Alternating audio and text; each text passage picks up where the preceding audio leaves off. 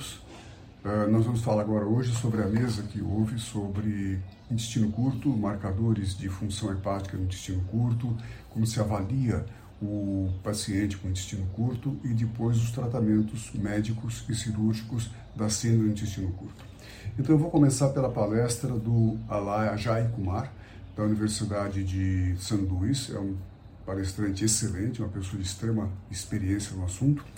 Uh, e eu vou começar a falar para vocês, ele falou na realidade sobre os marcadores que a gente pode usar para avaliar a função hepática em pacientes com síndrome intestino curto ou em outras situações, como por exemplo, como lesão hepática por nutrição parenteral, etc. Uh, ah, ele começa a palestra falando dos sais biliares como moléculas sinalizadoras. E aí eu quero que vocês prestem atenção, porque eu vou citar agora para vocês um mecanismo que vocês têm que acompanhar para e passo, porque é um pouquinho mais complexo. Então, os sais biliares, quando entram na luz intestinal, eles funcionam como moléculas sinalizadoras porque, a nível de íleo terminal principalmente, eles ativam no enterócito do íleo terminal um uh, receptor nuclear que é o FXR. Esse FXR, na realidade, quando ativado, ele estimula o íleo terminal a produzir fatores de crescimento. Um dos fatores de crescimento é o fator de crescimento 19, que é um fator de crescimento que tem a seguinte função: uma vez uh, liberado da mucosa intestinal, ele vai inibir um outro componente que é o CYP7A1, que na realidade é um componente que estimula a produção de sais biliares. Então, como o FX19, uh, eh, desculpa, o FGF19, uh, eh, ele vai inibir esse esse CYP7A1, na realidade, ele controla a produção de sais biliares, reduzindo a produção de sais biliares e evitando um excesso e uma pletora de sais biliares no fígado que acaba levando a colestase e outros problemas hepáticos. Então, uh, o FXR é um fator nuclear ativado pelos sais biliares, ele leva à produção do, FG, do, do, do, F, do FGF19, e esse FGF, de alguma forma, ele reduz a produção de sais biliares e controla a produção de sais biliares, evitando um excesso da produção de sais biliares.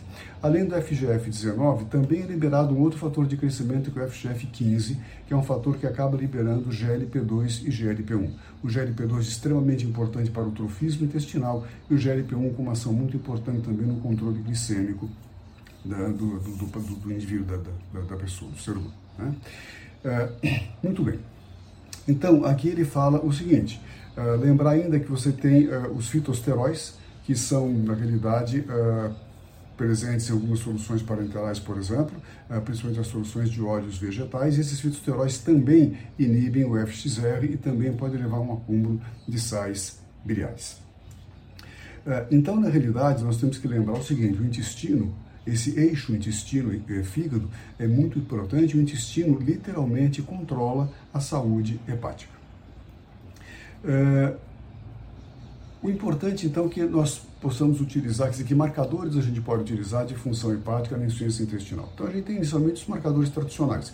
Então, a gente tem aumento de bilirrubinas, aumento das enzimas canaliculares, que é muito mais frequente em adultos, aumento das enzimas hepáticas, que é mais frequente em crianças, a gente pode ter casos mais avançados, por exemplo, já de hipertensão portal, com ascite, varizes de esôfago, etc. e tal, esplenomegalia, e você tem ainda os marcadores habituais também histológicos do fígado, que demonstram ou esteatose hepática, ou colestase hepática, ou inflamação e fibrose, e finalmente a cirrose hepática. Ainda tem os marcadores plasmáticos habituais, que são, por exemplo, o aumento de bilirrubina, total em frações, que é sempre preocupante, ou seja, bilirrubinas acima de 11,7, plaquetopenia, plaquetas abaixo de 168 mil, albumina menor do que 3 e um INR maior do que 1.3 são sinais potentes de falência hepática. Mas agora nós temos os novos marcadores baseados nisso que eu acabei de explicar para vocês, desses mecanismos que eu acabei de explicar para vocês.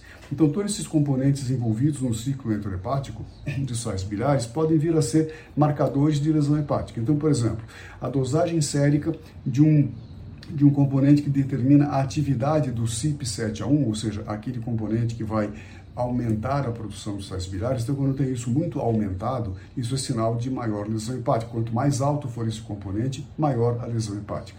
Da mesma forma, já um FGF19, quanto mais baixo o FGF19, que não está sendo estimulado na luz intestinal pelos sais biliares ou alimento, então quanto mais baixo o FGF19, também maior é a lesão hepática.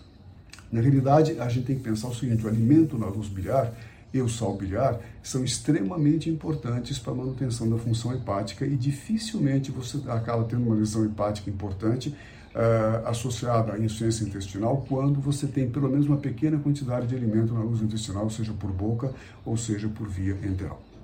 E ainda você tem os marcadores de não invasivos, de ação não invasiva, que são muito interessantes, são exames de imagem não invasivos, é a elastografia por ultrassonografia, que avalia, digamos, a dureza do fígado e a dureza, quanto mais duro o fígado, mais comprometido. Nós temos ainda a radiação acústica de força, que também é, determina a elastografia do, do, fígado, e a gente tem também a ressonância magnética, que mede a dureza do fígado. São métodos não invasivos de imagem extremamente interessantes e extremamente é, úteis nos dias de hoje. Além disso, nós temos alguns marcadores como a citrulina. Vocês sabem que no intestino a glutamina é convertida em citrulina e isso depende basicamente da, de uma função intestinal. Então, de alguma forma, a, a, citrulina, de uma maneira indireta, ela acaba sendo um marcador de função intestinal e de massa intestinal. Quanto maior a massa intestinal, maior, maiores os níveis de citrulina e provavelmente quanto maior a função intestinal, também maiores os níveis de citrulina.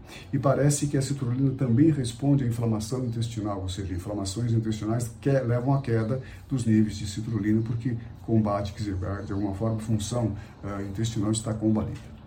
E algumas palavras sobre o microbioma intestinal. A gente tem que lembrar, por exemplo, que nós, hospedeiros, temos uh, eh, 23K de genes e temos 10 trilhões de células.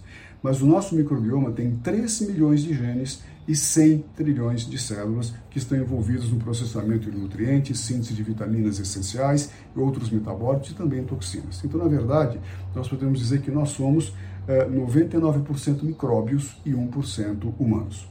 É, principalmente as, a nossa flora bacteriana é composta de principalmente firmicutes, que é a maior, uh, as bactérias mais numerosas da nossa microbiota, seguido por actinobactérias, proteobactérias e depois os bacteroidetes.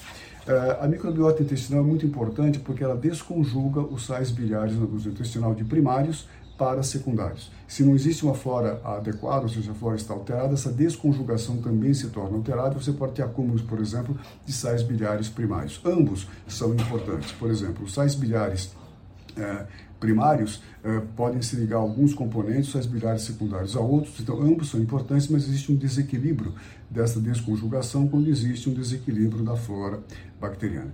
Tem muitas, eh, alguns trabalhos muito interessantes eh, que não estão publicados ainda, que mostram, por exemplo, uma associação de bilirrubinas baixas quando eu tenho na microbiota uma quantidade maior de firmicutes e bilirrubinas mais altas quando eu tenho na microbiota uma quantidade maior, por exemplo, de bacteroidetes. Então a pergunta é, será que nós podemos predizer uh, a microbiota intestinal pelos níveis de bilirrubina total?